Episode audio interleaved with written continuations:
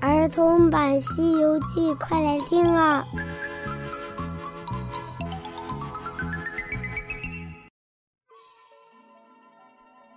西游记》第三十七集，小朋友好，我是永桥姐姐。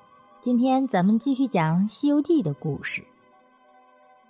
上集咱们说到，唐王李世民离开地府，重返了人间。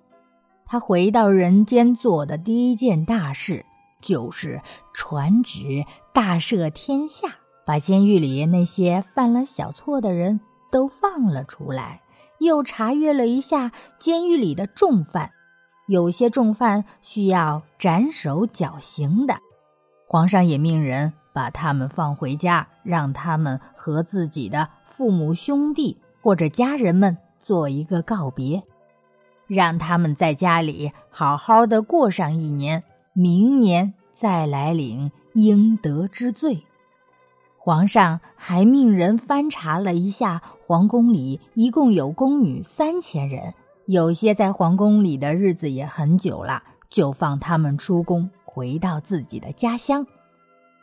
皇帝为老百姓做了这么多的好事，也被大唐的子民们传颂为一段佳话。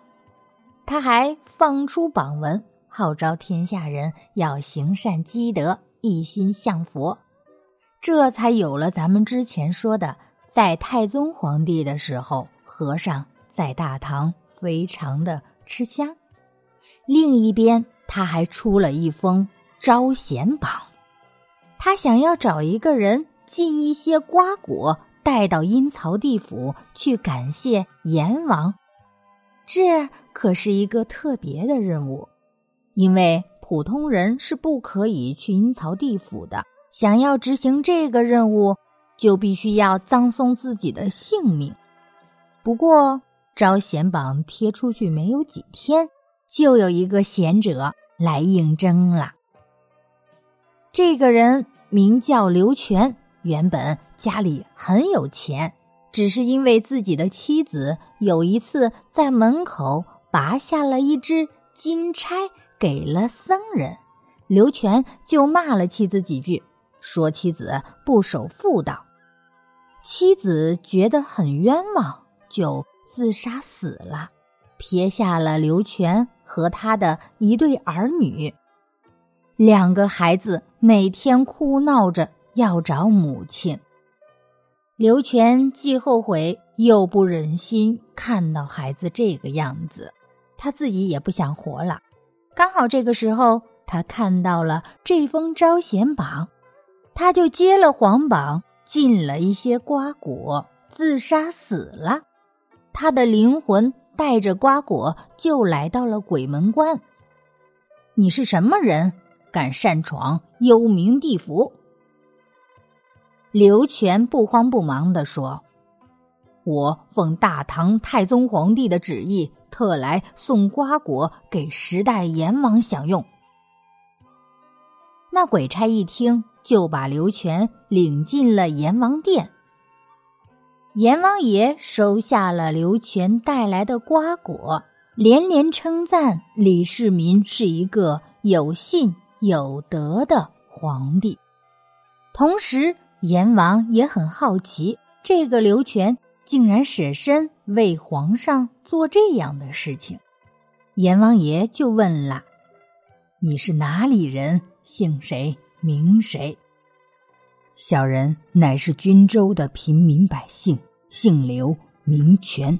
因为妻子自刎而死，撇下儿女无人看管，小人情愿舍家弃子，为国捐躯，特与我王进贡瓜果，谢众大王的厚恩。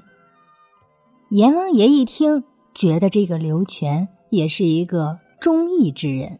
于是就命人找来了刘全妻子的魂魄，让两夫妻在九泉之下相会。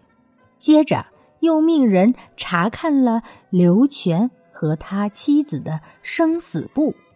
这一看不要紧，原来刘全和妻子的寿命都有登仙之寿，也就是他们两个非常的长寿。阎王就吩咐鬼差把他们两个送回阳间。可是刘全的妻子已经死了好久了，他的尸身早就不见了，这可怎么办呢？阎王掐指一算，算到唐王李世民的玉妹今天要猝死，可以让刘全的妻子借尸还魂。就这么办，随即鬼差。将两个人的灵魂送回了阳间。说回阳间，皇宫里，玉英公主正在花园里散步，一不小心给绊倒了。